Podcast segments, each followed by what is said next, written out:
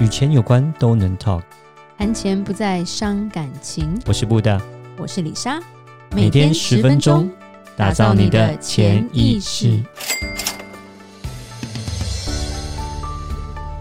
打造你的潜意识，告诉你理财专家不说的那些事。大家好，我是主持人布大，我是布大人生与职场的好搭档李莎。今天我们要做慈善。不是了，要来说慈善，要来谈慈善捐赠这个事情。对，对，对，其实捐钱其实也很有学问的。嗯，是。不要乱捐钱呢、啊。有钱人其实是很懂捐钱的啦。当然，当然。其实很多慈善家也都是有钱人。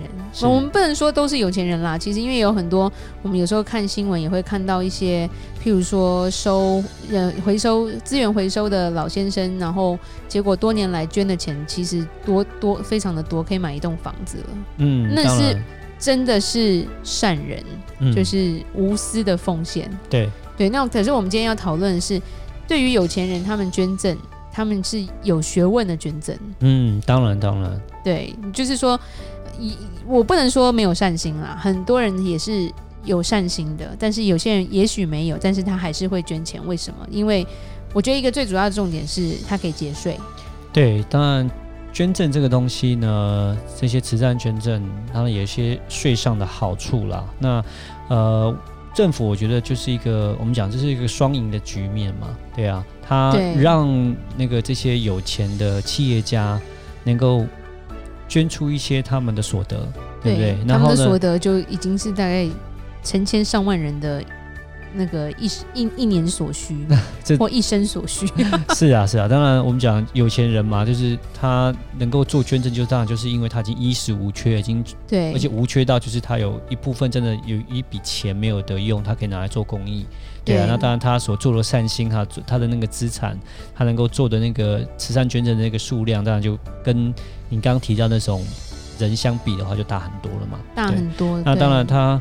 呃，做这样的捐赠的时候，当然政府来讲就会有给他一个好处嘛，大家有一个双赢的局面，就变成说他在税务上面，OK，会让他可以不用缴那么多税。对对对对，会让他做一点节税的动作，回馈社会。对对对对对，对，嗯、这是很正常的。重点就是，其实呃，因为我们都会报税嘛，因为我们有收入就会报税。那不论在哪，嗯、你捐钱其实都是可以去抵你的收入的税的。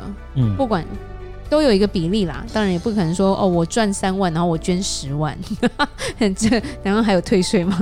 这可能就会告诉你，你可能逃漏税了，现现金很多哦。所以一般来说，李莎比较偏向说捐款是捐到有收据的地方。嗯，当然，对，因为就像说有时候路上就会，现在没比较少啦。以前我觉得某个年代就路上很多人就会背着一个纸箱，然后就跟你说。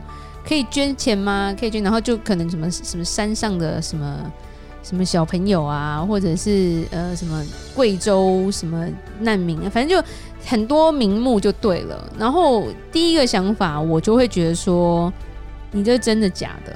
然后第二个是说，这个纸箱你会不会自己带回家拆掉，然后去买东西？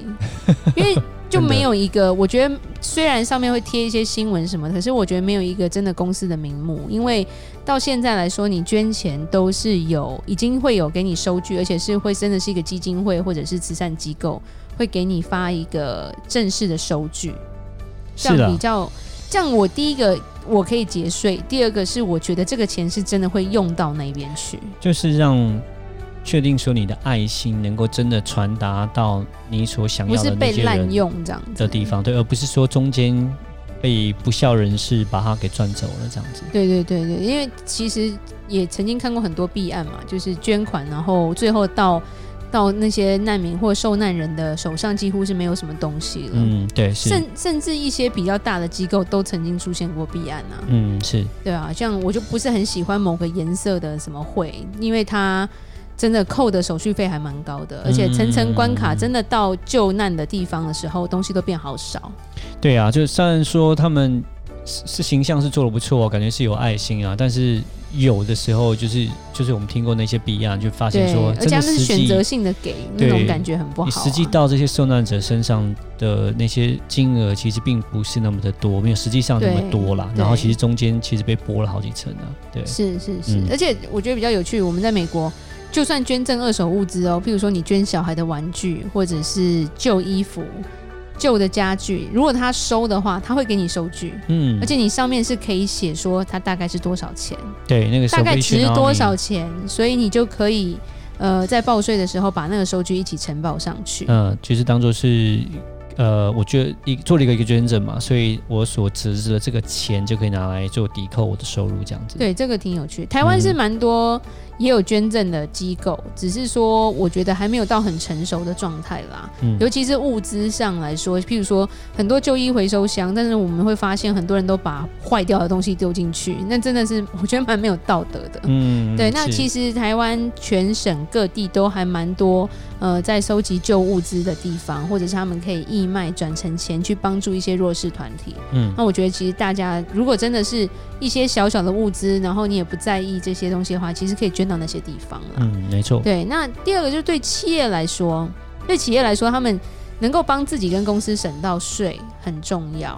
对，那省税其实一个很大的一块就是说，他们可以做一些慈善，嗯，没错。然后你也可以换来一个好名声，没错，一举两得啦。对，因为他们要捐不是捐像我们这种几百块、几千块、几万块那种，嗯，几亿都有可能嘛。对。对，然后而且你捐了之后，你可能还可以用自己或自己小孩的名字来命名，嗯嗯嗯，对吧？因为我们曾经有一个朋友的阿姨在美国非常厉害，台湾人，台湾台湾现在是美国人，年纪比较大，他在德州是一个很有名的大学教授，非常非常有钱，但是到底多有钱，你老人家也不会理你，所以他不会跟你讲。但是我只知道他为了省税，他在大学捐了一栋图书馆。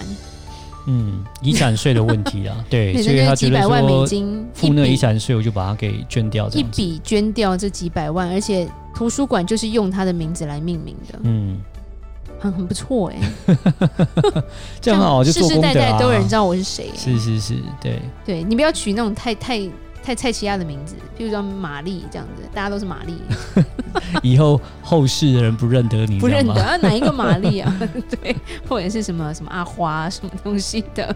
对，所以有时候捐，像台湾有很多学校，嗯，我觉得很多那个财团他们会做的慈善，因为讲一句话啦，不太会开庙什么东西的，因为那个又有一些争议嘛，嗯，所以他们我觉得台湾最多的是做学校，对，对，譬如说。呃，像一手嘛，一手大学，嗯哼嗯，对，然后还有蛮多基金会去开的一些学校，对，都是以因为当初以慈善的方式去开的，嗯，是。对，那那这些东西其实你要开一个学校不是少少的钱就可以的，对，你要有地，你要盖，你要请人，那些东西其实蛮多的，所以他可以每一年其实他都可以因为这样合理的抵到一些税，是。对，然后重点是也是可以一直传承下去。对啦，还是一个我们讲双赢的一个局面嘛。对，对啊，就是它可以让企业主省掉一些税，那这省的这些钱，呢他同时他还可以拿去做一些慈善的事业，能够帮助其他更多的人，真的是。呃，两方面都赢的一个一个状况，就是企业界本身他自己，诶，他还省到了一些税，可是呃，政府也很开心说，他可以用这样的一些金钱呢，能够帮助到那些所需要帮助的回馈到社会上，对对对，而且其实学校也是会有收入，是是是，对，基本上我觉得还是一个一个好的方向去想，就是说他们做这样的捐赠，其实。还是很多人因为呃这样的状况而受惠。那省税只是一个，我想这是一个附加的一个条款。对，省税是主要的条款。对，也不要这么讲，那么邪恶，好不好？就是好像邪恶。对啊，就是说好像是讲现实社会，好吗？我们不要把这世界想得多美好。对，就是这样子。对，那第三个我觉得就是再厉害一点的，就像美国有些会成立基金会啦，慈善基金会。不不是那种呃拿基金会的钱去百货公司买东西的那种基金会哦，有时候呃我觉得教育上出了问题，所以有些有钱人可能就乱做。但是像说呃美国很多慈善基金会，譬如说他们会有交响乐团，嗯，他们会有很多艺术的东西，嗯，所以有时候我们会讲说，哎，为什么国外的有钱人小孩都会变贵族？因为基金会他们会设定自己的子孙当管理人，嗯，那你但是基金会的一个重点，每一年多少钱都是到慈善里面的，对。那他的子孙是管理人，管理人是拿薪水，嗯，跟分成，所以管理人他他为了要这一块薪水，一定都还蛮好的啦。嗯，他为了要有这个薪水，他就必须去从小就会可能接触管弦乐团啊，或者是艺术家的艺术品啊，所以他们就气质会越来越好。嗯，所以有钱人的小孩变成贵族就是这样子。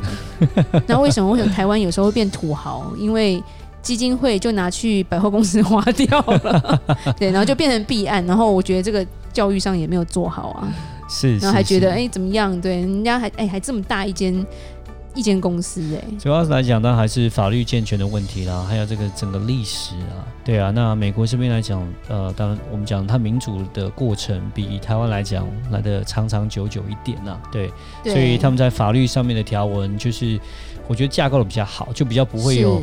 所谓的基金会变成自己的口袋的问题啦，对，对当然说呀，他们因为他们的子子孙孙可能会在那个基金会里面做一些管理人，管理人，对他们会受益，他们相对的也会拿到一些薪水，OK，是。可以做一些传承，但是呃，并不完完全全就是变成好像他的，是对，在他们还是有做那个公益事业的，对对。对，其实还是我觉得就有时候是一个教育的问题了，嗯，就是没有让。就是说，子孙知道说这个东西不能碰，或者是这个东西可以碰。嗯、那另一方面，也就是我们之后会讲到，就是跟信托有关系的，所以就是我觉得环环相扣。对对，就是我觉得也就像你讲的，在法律上，可能在法律上的规范啊，没有到这么的周全，所以在台湾其实也很难做得到很完整的一个规划吧。是，对。然后在慈善上面还是一样啊，不管怎么样，台湾也是很多。有钱人都是在在往这个方向来走的，嗯嗯，对，我觉得因为海外有非常多可以可以借鉴的一些案例吧，对，那台湾也是也很多人越来越有钱嘛，所以也会想要说，哎，他他想要做这些东西，让子孙能够传下去，没错，这个就我觉得就很好。譬如说，呃，我觉得另一个重点就是像说长庚嘛，长庚大学，嗯，对不对？还有还有长庚，我觉得像王永庆就做得很好，他其实把很多就业机会跟教育机会都是传承下去的，没错，没错哈。那李莎来做一个结论吧，捐款也是可以很有学问，甚至也让它传承下去。了解后，当我们有钱了，就知道怎么处理喽。好，下一集我们要来说二代不好当，接班最容易遇到的五大问题，请到了我们的特别来宾，一个二代的 Kevin。如果有任何关于理财的问题，欢迎留言或寄信给我们。如果你喜欢今天的节目，请在 Apple Podcast 给我们五星评价。打造你的钱意识，让你谈钱不再伤感情。我是布大，我是丽莎，我们下次见，拜拜。拜拜。